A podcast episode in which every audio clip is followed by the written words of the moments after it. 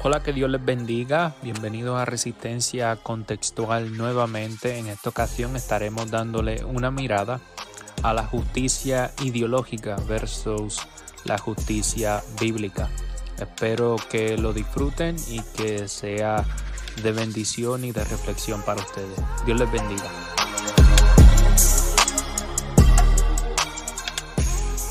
Hola amigos y amigas, hermanos y hermanas, que Dios les bendiga, que Dios les guarde, bienvenidos nuevamente a Resistencia eh, Contextual. Si usted me está eh, viendo por YouTube, por favor vaya y suscríbase eh, y déle la campanita para que le llegue todo el nuevo contenido. Y si usted me está escuchando mediante medios auditivos, ya sea Spotify o ya sea Apple Podcast, por favor suscríbase para que le llegue todo el nuevo eh, contenido, ¿verdad? Eh, del canal, porque vamos a estar haciendo esto y pronto otras cositas nuevamente con mi hermano y amigo eh, Casey González de Sentados Bajo Liguera. Pero nada, en esta ocasión vine a hablarle de un tema un poco controversial, pero yo creo que es un tema que deberíamos tocar todos y tener tener nuestras prioridades claras y nuestro entendimiento claro en cuanto a todas las cosas que están ocurriendo hoy en día.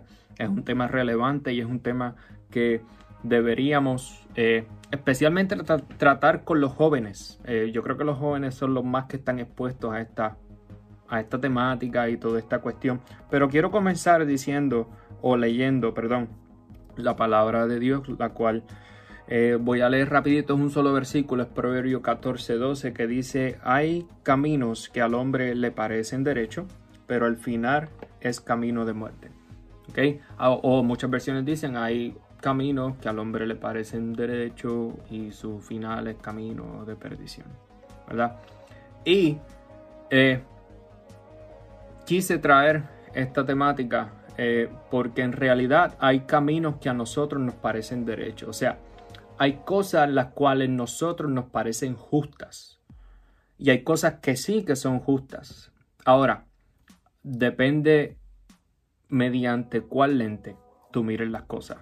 El, lente, el lente que tú te pongas va a, definir cómo tú percibes eh, las cosas, ¿verdad? Y en este sentido, justicia bíblica versus justicia ideológica y decidí ponerle ese tema porque creo, creo no, la justicia social, la cual se predica hoy en día en las calles, en los medios noticiosos, políticos, organizaciones, todo lo que usted ve y escucha, en cierta manera u otra viene siendo una justicia ideológica. Y la justicia ideológica persigue algo bien diferente a lo que la justicia bíblica quiere eh, señalar o persigue, si queremos hablar de esa manera, ¿verdad? Sabemos que parte de las características de Dios es que Dios es justo, Dios es justicia. Uno de sus adjetivos en el idioma hebreo es Yahweh Sitkenu, Yahweh nuestra justicia. Si Dios es justo y nosotros seguimos a Dios, quien define qué es justo y qué no es justo, qué es correcto y qué no es correcto. Es Dios. No puede venir ninguna otra figura, ninguna otra filosofía a definir lo que es justo por Dios. Y he notado y he visto al pasar de todo este, de todo este tiempo de que quizás se nos ha empañado un poquito la visión de lo que es justo y lo que no es justo, de lo que es correcto y lo de lo que no es correcto y nos hemos dejado llevar un poco media o por, perdón, por esta justicia la cual se predica hoy en día, lo cual es una justicia ideológica, o sea, una justicia en base a ideologías de hombres. Eh, ideas que los hombres creamos para lidiar con problemas, en este caso, sociales y políticos, que, o sea, para intentar, perdón, perdón que se me fue la línea de pensamiento ahí, pero para intentar lidiar con problemas sociales y políticos, pero que quizás pues enfocan sus fuerzas en el lugar donde no es o, o en la situación que no es. En este caso, vamos a comenzar definiendo qué es verdad, ¿ok? ¿Qué es verdad? Y, escuchamos mucho, ¿verdad? Eh, valga la redundancia, dije verdad como una muletilla. Eh, escuchamos mucho esta cuestión de quién tiene la verdad. Y hay dos tipos de verdades. Una verdad es la verdad objetiva y la otra verdad es la verdad relativa. Eh, una de estas dos verdades, valga la redundancia, es verdad y la otra no tanto.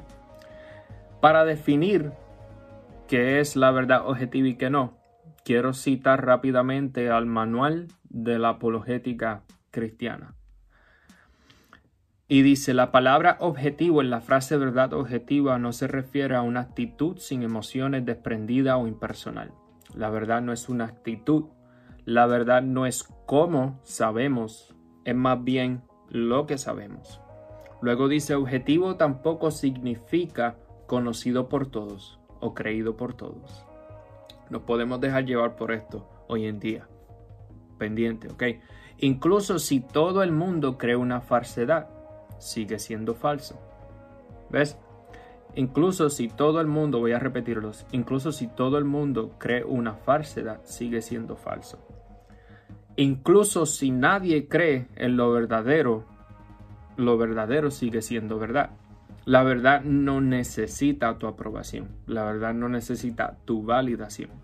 Eh, Dios siendo el estándar de lo que es verdad y lo que no es verdad. Dios no necesita aprobación ni validación. Dios, como dice el Salmo 90, desde la eternidad hasta la eternidad tú eres Dios.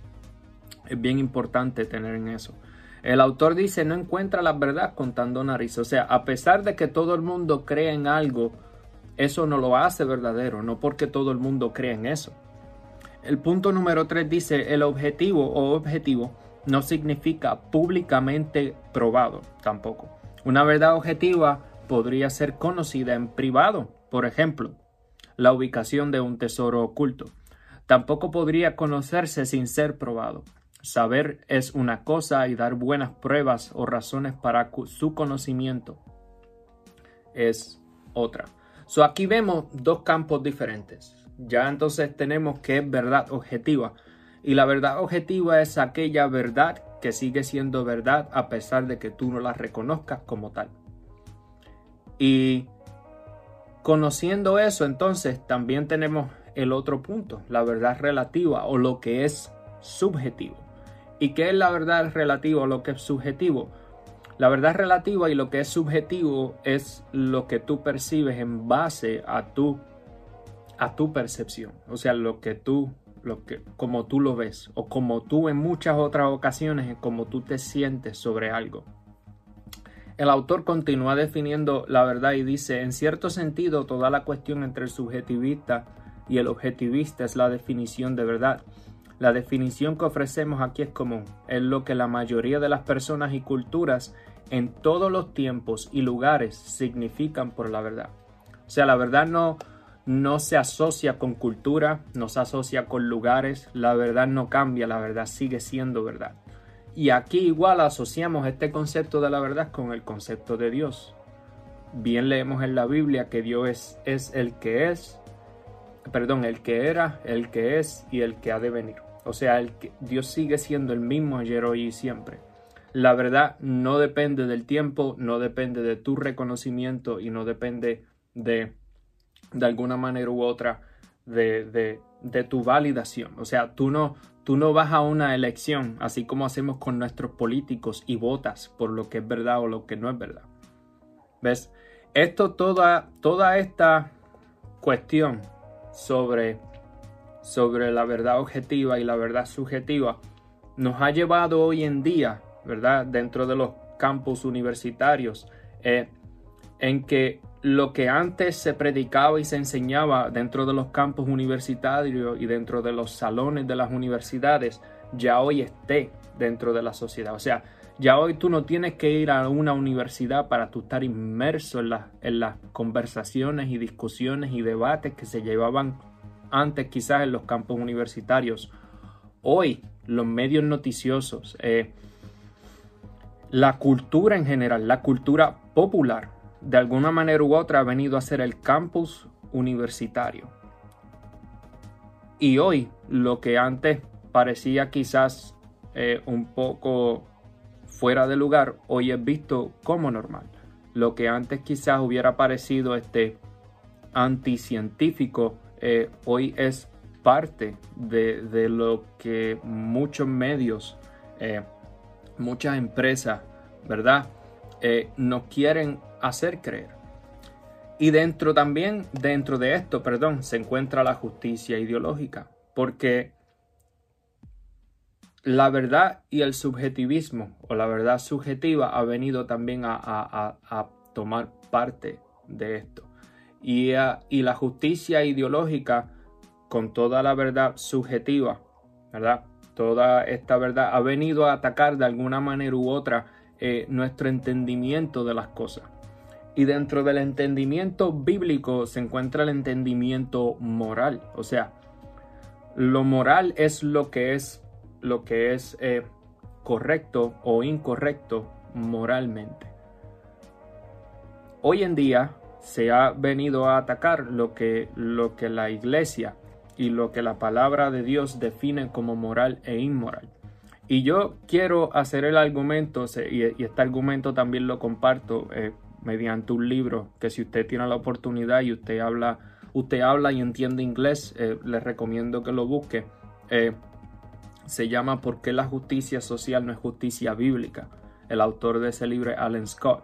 Y él habla muy bien de esto y dice que los males sociales los cuales estamos viviendo, la justicia ideológica ha querido atacar o ir a la médula del problema según ellos y según ellos y según su entendimiento ha querido atacar las instituciones. O sea el gobierno la familia todas las instituciones que de alguna una de alguna o de otra manera eh, nuestra cultura judeocristiana la cultura en la cual nos encontramos judeocristiana ha venido a establecer dentro de la premisa de que todas estas culturas perpetúan y llevan a la opresión. Y yo no estoy diciendo que la opresión no exista, la opresión existe.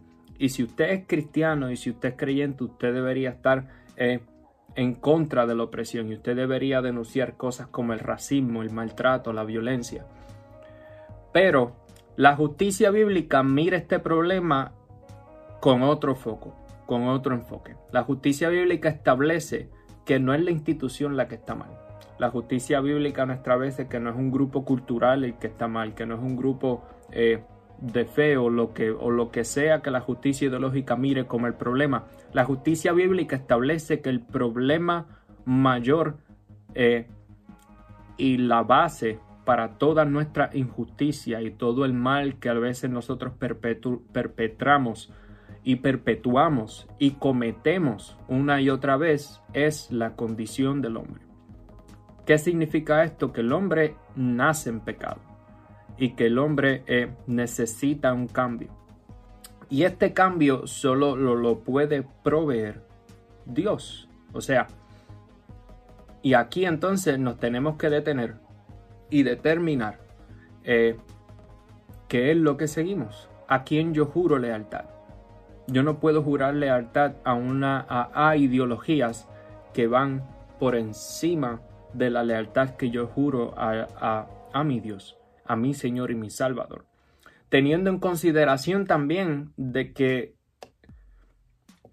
todos estos problemas los cuales nosotros pasamos eh, o los que estamos viviendo hoy en día serán llevados a la justicia mayor, la cual es, la cual es Dios, porque Dios siendo ese estándar de justicia, Dios juzgará con toda justicia y con toda verdad.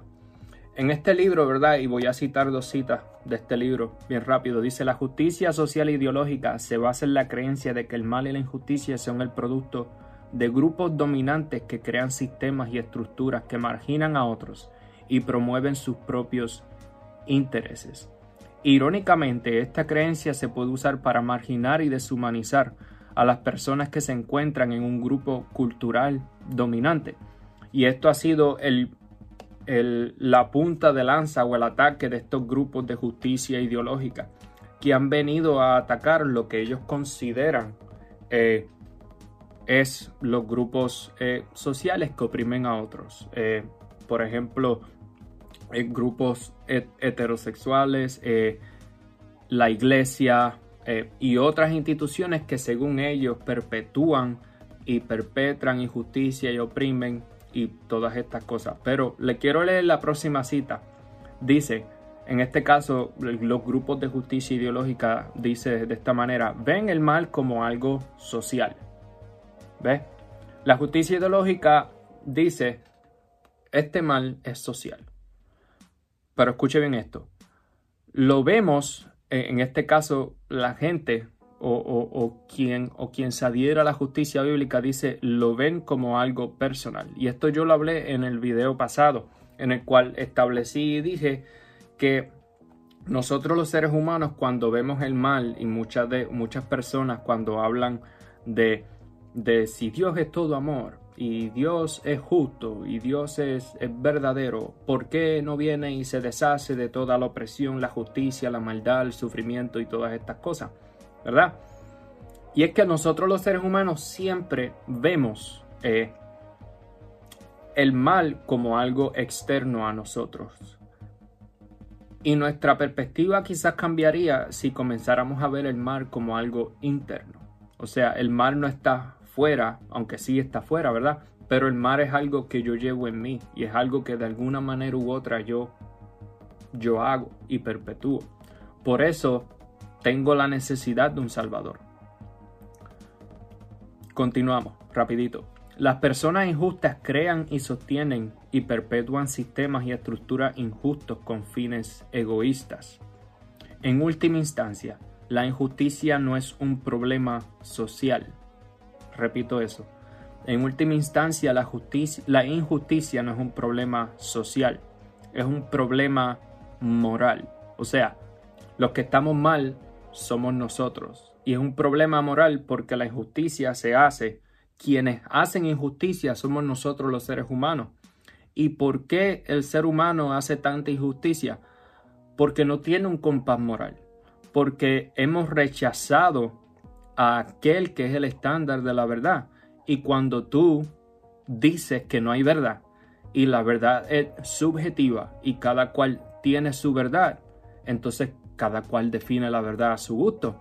So, si yo voy eh, a través de mi vida, eh, definiendo la verdad para cuenta propia, lo que busco en mi beneficio últimamente. So, si oprimo el prójimo, eh, eso mediante, mediante, esa suposición de que la verdad es verdad para mí, pues eh, es, verdad para mí. O sea, quizás a ti te parece injusto, pero para mí no, porque eso es lo que es verdad para mí. ¿Bajo qué estándar nosotros eh, nosotros no, la sociedad, mediante esta justicia ideológica la cual se predica hoy en día, eh, bajo qué estándar podemos decir que alguien está haciendo algo mal. Si echamos la verdad por la ventana, si echamos la verdad por la borda, si no hay verdad. Por eso la justicia bíblica es tan importante, porque bajo la justicia bíblica yo no determino lo que es verdad para mí, Dios lo hace. Dios es el estándar de la verdad. Dios define lo que es bueno y lo que es malo, porque la historia, y aún la historia bíblica, la historia muestra una y otra vez que cada vez que nosotros los seres humanos intentamos definir lo que es bueno y malo, lo que es verdad y lo que es mentira, según nuestras propias percepciones, terminamos una y otra vez eh, creando caos, oprimiendo, creando sufrimiento. De hecho, este es el hilo conductor de toda la Biblia. La Biblia dice que el hombre habitaba en el jardín del Edén y dice que habita allí y Dios pone el árbol de la vida y pone el árbol del bien y el mal. El hombre, mediante la tentación de la serpiente, eh, junto con la mujer, deciden comer del árbol del bien y el mal. O sea, el hombre junto con la mujer, ese mensaje teológico dentro del libro de Génesis es que el hombre y la mujer o la humanidad de alguna manera u otra ha decidido rebelarse y darle la espalda a Dios y decirle a Dios por un momento, no, a mí no me interesa como tú definas lo que es bueno y lo que es malo. Yo lo voy a definir. Yo defino lo que es bueno para mí y yo defino lo que es malo para mí. Y esto pasa, amigo y hermano, una y otra vez en la Biblia. Hay innumerables ejemplos. O sea, puedes ir más tarde a Abraham. Recibe una promesa de Dios sobre un hijo. Abraham piensa que de alguna otra manera, eh, o la esposa de Abraham piensa, Sara piensa que de alguna u otra manera eso no verá su cumplimiento. ¿Qué hace la esposa de Abraham? Le entrega su concubina a Abraham, no creyendo lo que Dios ha dado. Más adelante el pueblo de Israel, Moisés no desciende del monte Sinaí. ¿Qué hace el pueblo? Crea un ídolo, un dios según su propio entendimiento.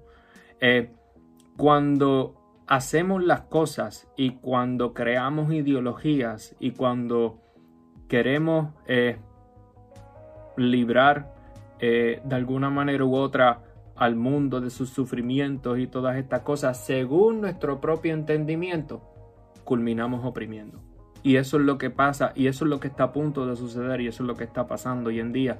Y es importante que abramos nuestros ojos lo más pronto posible. Eh, continúo leyendo. La justicia, como bien dice, existe porque todos somos personas caídas, pecaminosas y egoístas. Yep. Um, así como lo escucha. La única solución, la única solución, y cuando venimos a hablar de solución es bien importante, la única solución es una transformación personal a nivel del corazón, no solo para un grupo particular de los llamados opresores, sino para todos. Es bien importante y algo bien curioso en el Salmo 51, cuando el salmista David, luego de hacer lo que hace, ¿verdad? Con Besabé y luego de, pecar eh, con, ¿verdad? El, pecado que él comete, él dice dentro del Salmo 51, eh, citando o parafraseando, crea en mí un, crea en mí un corazón limpio eh, la palabra para crear es baraj. Cuando vamos a Génesis, quien único, eh, o sea, el sujeto que, un, que, que ejerce ese verbo dentro de la Biblia, quien único lo hace es Dios. Como único podemos acabar con, con el mal que vivimos en, en, en estos momentos y en este mundo y dentro de este sistema es Dios. Es Dios mediante su Hijo, Yeshua el Mesías. Como bien dice 2 de Corintios capítulo 5 que en Yeshua, en Jesús el Cristo, estaba Dios reconciliando al mundo consigo mismo. Es ese ministerio de la reconciliación. Es poder llevar a la gente de nuevo a Dios, ¿verdad? Y dentro de ese dentro de ese tiempo, ¿verdad? En el cual conocemos a Dios y confesamos a Jesús eh, como nuestro Señor y Salvador, ayudar a nuestro prójimo. Porque aunque sí eh, la justicia ideológica no provee eh, quizá una solución, una solución final y firme, Dios sí la proveerá.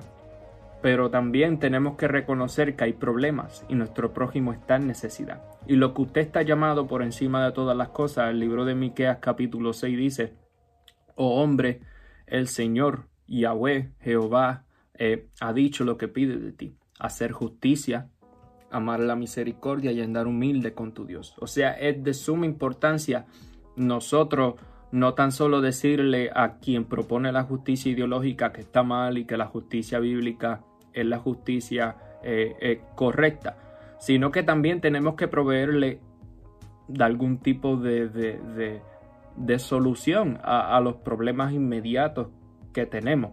No una solución final. La solución final, como bien establecía al principio del video, será llevada a cabo por aquel en cuyo carácter habita la justicia. O sea, es imposible pensar en Dios si no pensamos en justicia parte del carácter o el carácter de Dios es ser justo. Dios es justo. La transformación bíblica abarca tanto lo interno como lo externo, lo personal y lo social. como bien decíamos. La regeneración de los corazones y las mentes humanas caídas y la reforma de la sociedad. Hermanos, definamos justicia eh, como Dios la define. La justicia bíblica es diferente. La justicia ideológica eh, requiere muchísimas veces nosotros claudicar a los principios que tenemos eh, y los principios por los cuales muchísimas veces nos regimos. le hago una invitación a que usted comience a, adentrarse en la palabra y que comience a, considerar a Dios y su palabra como lo que determina lo que es bueno y malo, como lo que determina eh, qué es lo justo o lo injusto.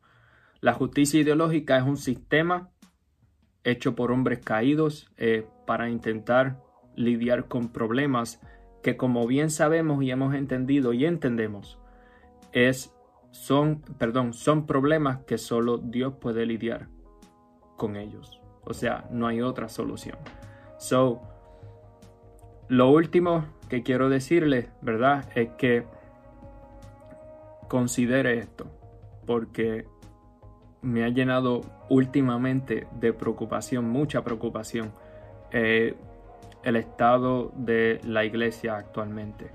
Eh, personas creyendo y predicando eh, cosas las cuales, eh, como bien sabemos, a la luz de la palabra y a la luz de la justicia de Dios, el cual es el estándar de la verdad, no tienen base ni fundamento. Nada, lo dejo hasta aquí. que Dios me los bendiga, que Dios los guarde y espero que esto sea el punto de partida para que usted se adentre en estos temas y comencemos a idear y comencemos a establecer una defensa para nuestra fe y una defensa para los principios eh, que tenemos y por los cuales también vivimos. Eh, nada, eh, suscríbase, dele la campanita, que Dios me los bendiga, que Dios los guarde y pues entonces hasta la próxima.